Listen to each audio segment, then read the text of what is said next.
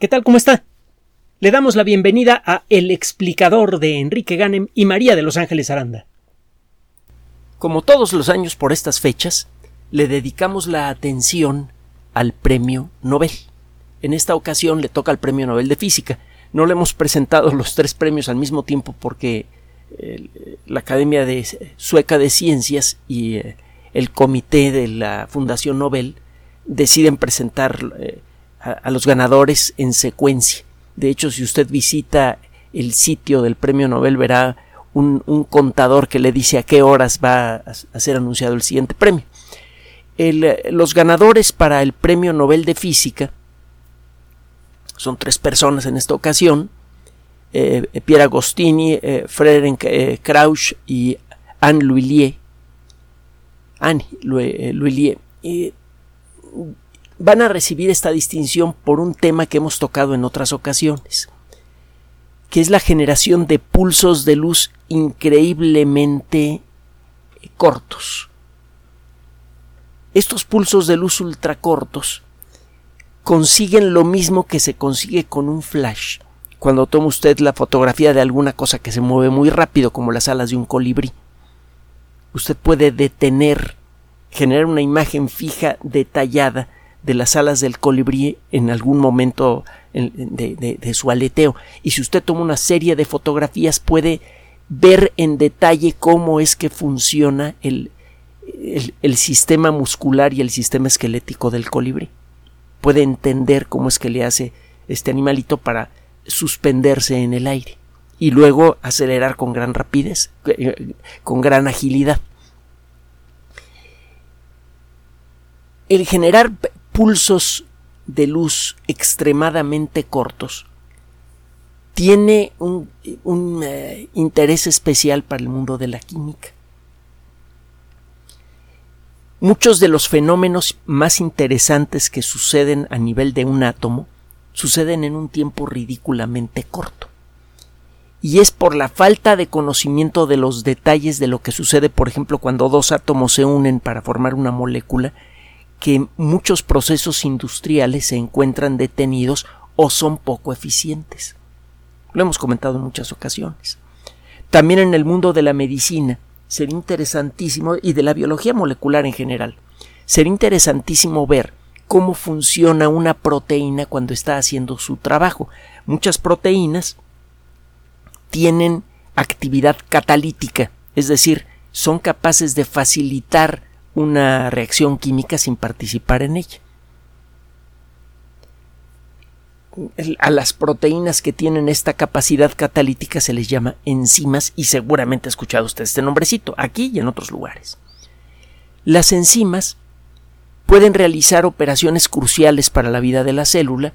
Cuando una enzima funciona mal, pueden ocurrir enfermedades de todo tipo.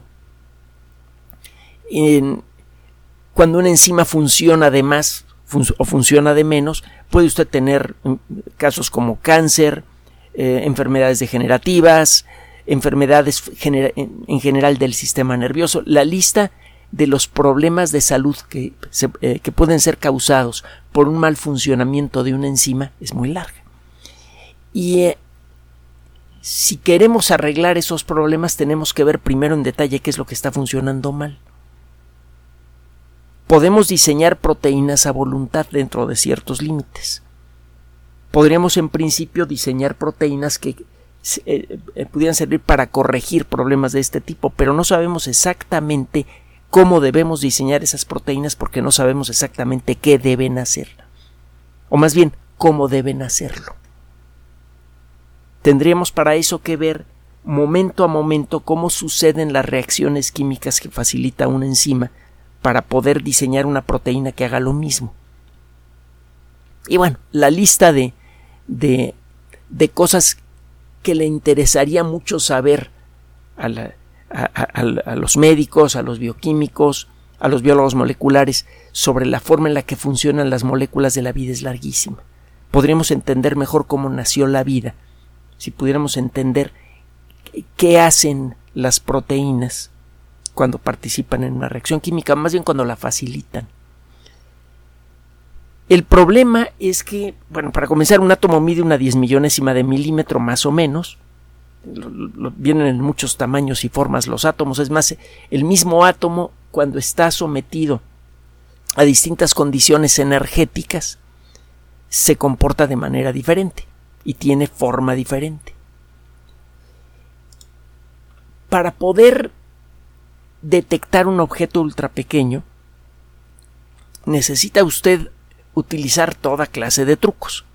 Y esos trucos en muchas ocasiones le permiten ver átomos, es algo que sabemos hacer desde la primera mitad del siglo XX, gracias a una técnica que se llama cristalografía de rayos X.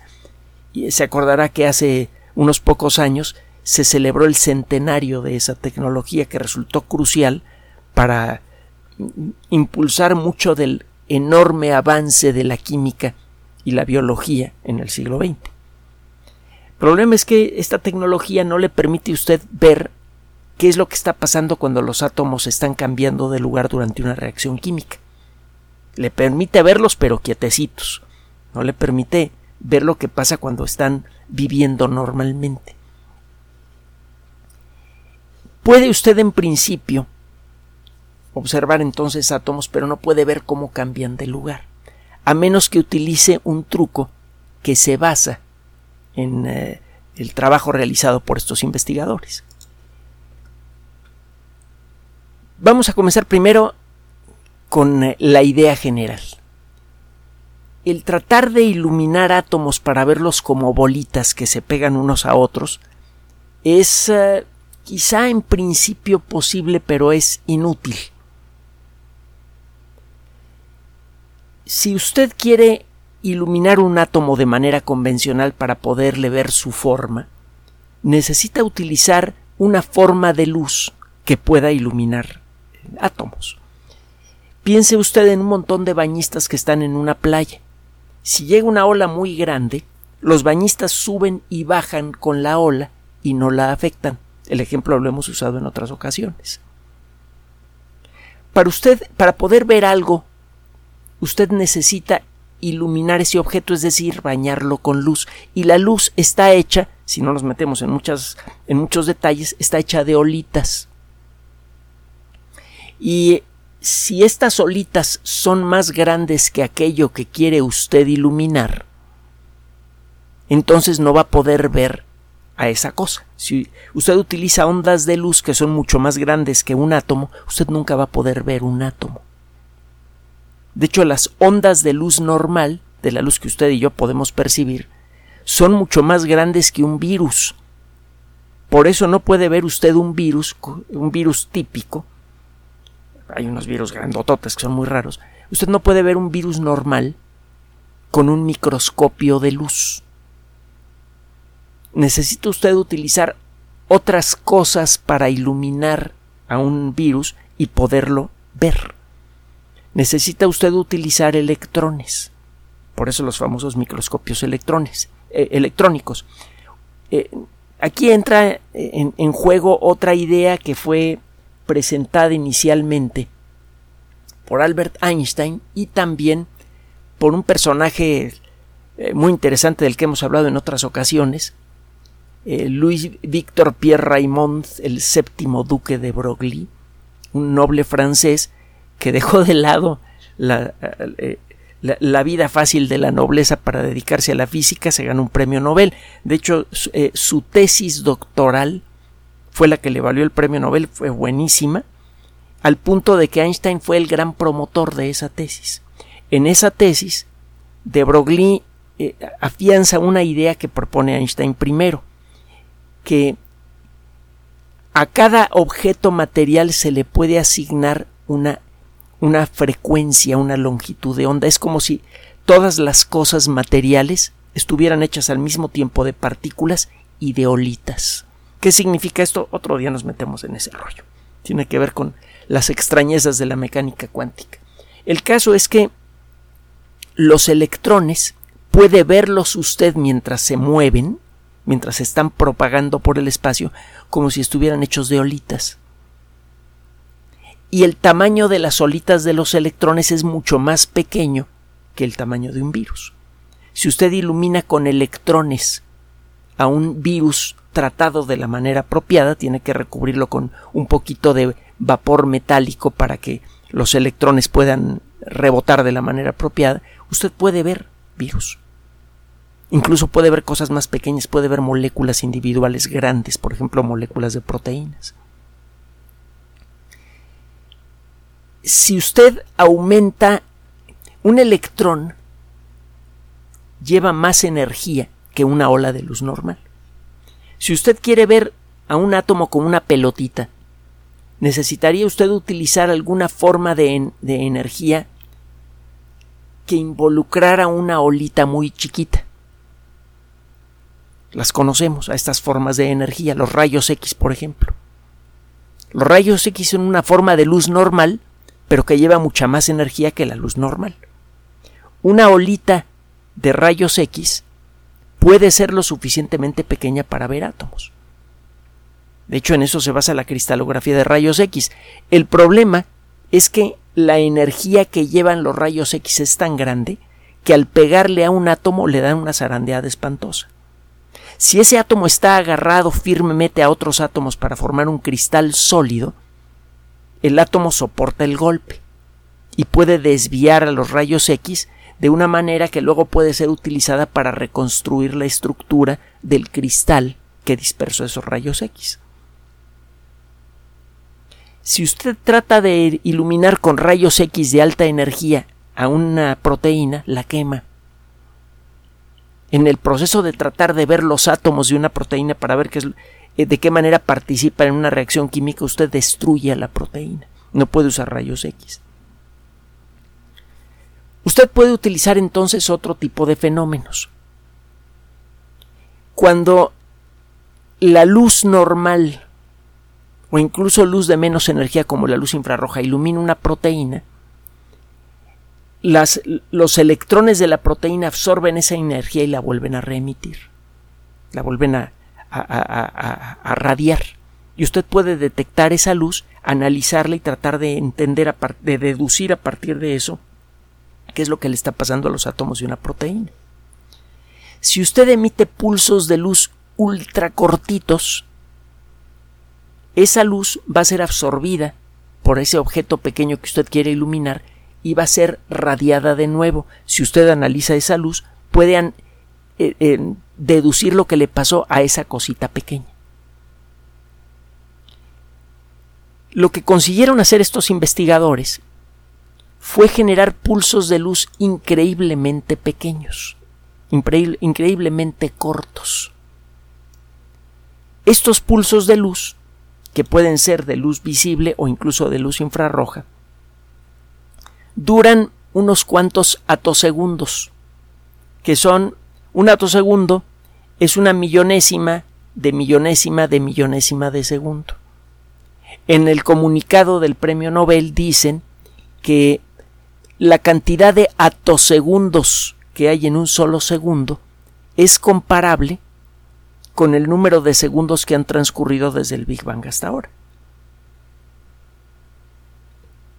Suena a una cantidad de tiempo increíblemente pequeña y lo es desde nuestra perspectiva, pero todavía el tiempo se puede dividir en, intervalos mucho, mucho, mucho más pequeños. Parece que existen átomos de tiempo, es decir, que hay unidades de tiempo súper pequeñitas que no pueden ser divididas en intervalos aún más pequeños, los famosos segundos de Planck, que son, le digo, casi infinitamente más pequeños que un atosegundo.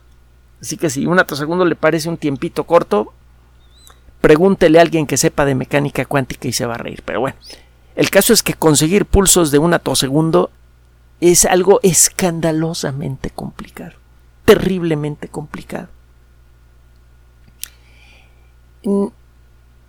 Para generar estos pulsos no puede usted utilizar técnicas directas. Utiliza pulsos láser de ultra alta energía y de colores diferentes.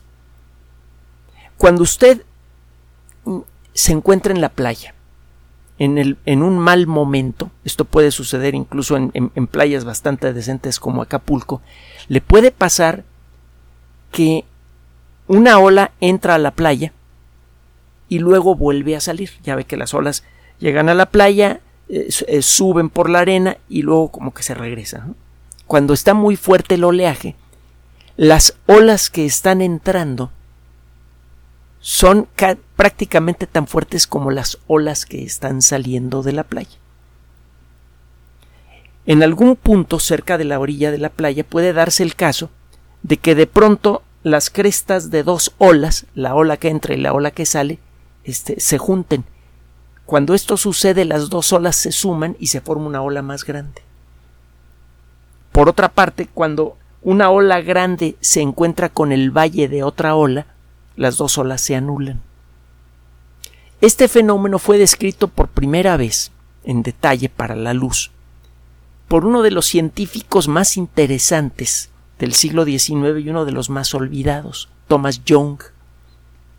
Thomas Young le entró a todo.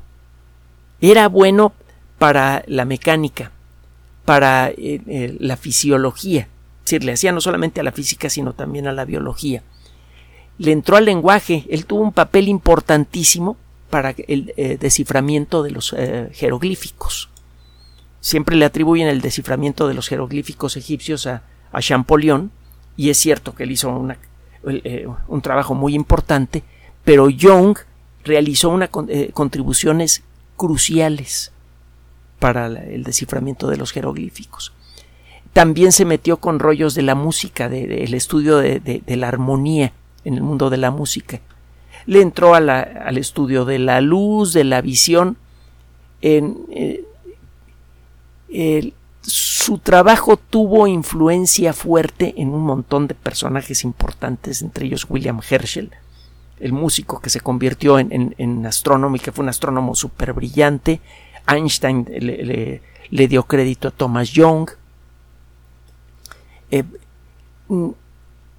hay una biografía escrita de, eh, hace, bueno, no tan pocos años, en el año 2006, de Thomas Young que se, titula El último hombre que lo sabía todo.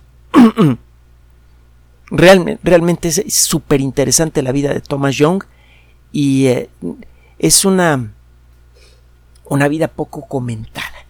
Bueno, Young propuso la idea de que la luz estaba hecha de olas y desarrolló un experimento que lo demostraba. Ah, y me faltaba comentarle que vivió apenas 56 años y en ese tiempo hizo toda esa bola de cosas. Bueno, la luz puede interferir consigo misma, en pocas palabras. Si usted diseña un pulso de luz láser súper brillante y súper corto de la manera apropiada, las olitas de luz generadas por ese láser al chocar contra las olitas de luz de otro láser de color diferente, pueden producir un fenómeno de interferencia que le produce al final de cuentas, en lugar de una cadena de olitas, que es lo que, lo que ocurre en un pulso de luz láser, que la mayoría de las olitas de un pulso de luz desaparezcan y nada más le quede una olita de luz. Recuerde que la luz está hecha de olitas. Si usted está recibiendo una X cantidad de olitas por segundo, dice usted que está recibiendo luz infrarroja. Si la cantidad de olitas por segundo aumenta, entonces tiene usted luz roja, luego luz anaranjada, amarilla, verde, azul, etcétera, etcétera, según aumenta la cantidad de olitas por segundo que recibe. Si usted produce dos pulsos láser o varios pulsos láser, que pueden ser del mismo color o de colores diferentes, y los hace interferirse uno con otro, la mayoría de las olitas desaparecen y se queda usted con una sola olita. Y una olita de luz dura muy poco tiempo, dura unos pocos segundos. Con este truco usted puede lanzar un montón de olitas de luz con su lámpara láser. Al juntarse en un cierto punto se aniquilan la mayoría de esas olitas de luz y se queda con una sola olita o unas pocas olitas. Ese pulso de luz que está hecho de una o de pocas olitas de luz es un pulso ultracorto. Para esto necesita usted que, los, que las lámparas láser iniciales emitan un pulso súper brillante porque la mayoría de esa luz se va a, a eliminar, se va a cancelar. Este trabajo fue realizado en secuencia por estos tres investigadores. Y eh, el resultado es que ahora pueden conseguir pulsos de luz como de 40 atosegundos. Y esto es súper interesante porque resulta que eh, si no nos metemos en, muchos detalles con la mecánica cuántica, usted puede imaginar que el electrón está dándole vueltas al núcleo. Hay que acordarse que Werner Heisenberg, el, gran padre de lo que ahora llamamos la mecánica cuántica, el que convirtió la teoría cuántica en la mecánica cuántica, y otro día le explico cuál es la diferencia, dijo alguna vez, cada vez estoy más convencido que los electrones no se mueven. Cuando hablamos del movimiento de los electrones hay que irse con mucho cuidado. El término es, puede ser un poco equívoco, pero para no meternos en, en, esas lindezas y poder explicar por qué estas personas se llevan el premio Nobel. Usted puede imaginar que el electrón está dándole vueltas al núcleo atómico. Este le toma como 150 atosegundos a un electrón darle la vuelta al núcleo de un átomo. Si usted puede generar pulsos de 43 atosegundos, significa que podría usted en principio ver cómo se están moviendo los electrones alrededor de un átomo. O, más interesante aún, ver cómo cambian de posición los electrones cuando dos átomos se unen para formar una molécula. O cómo se rompe una molécula al cambiar de lugar los electrones que la mantenían en forma. Esto se consigue gracias a un detallito muy interesante y es que los electrones son muy afines a los fotones que son las partículas de luz. Si un electrón fácilmente absorbe o emite luz en las condiciones apropiadas. Entonces, si usted le manda un pulso muy cortito de luz a una molécula, los electrones de esa molécula van a absorber esa energía y la van a reemitir de nuevo en forma de un pulso de luz ultracorto si usted tiene los detectores apropiados, le está enviando pulsos de luz ultracortos a una molécula que está reaccionando con otra, y usted está analizando los pulsos de luz ultracortos que son emitidos por esas moléculas al ser iluminadas. Analiza esos pulsos de luz que emiten esas moléculas y con eso puede reconstruir lo que está pasando durante una reacción química con gran detalle. Y eso le permite a usted decidir por qué en la cámara de reacción de una fábrica que se dedica a producir plásticos, por ejemplo, la eficiencia de la reacción no es muy buena. Tiene que usted gastar mucha energía y, y, aceptar un cierto desperdicio de material para producir lo que quiere producir. Si usted utiliza esta tecnología, usted puede empezar a ver qué es lo que está pasando con las moléculas cuando se están formando y puede decir, ah, mira, si en este si nosotros bajamos la temperatura, por inventarme algo, en 5 grados centígrados, la eficiencia de la reacción va a crecer mucho. Como ya está usted viendo lo que está pasando, usted puede ver por qué la reacción no es eficiente y cómo corregirla. Puede ver a nivel molecular, por ejemplo, cómo es que se va abriendo la molécula de ADN para ser leída por sustancias que van a fotocopiar la información del ADN para crear un ácido ribonucleico mensajero, un ARN mensajero. Ese ARN mensajero va a sufrir pequeñas modificaciones químicas y luego va a salir del núcleo para llegar al retículo endoplásmico en donde se van a fabricar las proteínas. Muchos, muchos, muchos problemas de salud tienen que ver con descomposturas de este mecanismo. Podemos soñar ahora con empezar a ver este mecanismo en detalle para poder entonces encontrar maneras de corregir problemas como cáncer, como enfermedades metabólicas, como enfermedades degenerativas y como la degradación producida por la edad. De ese tamaño es, ese es el posible impacto de este tipo de trabajos.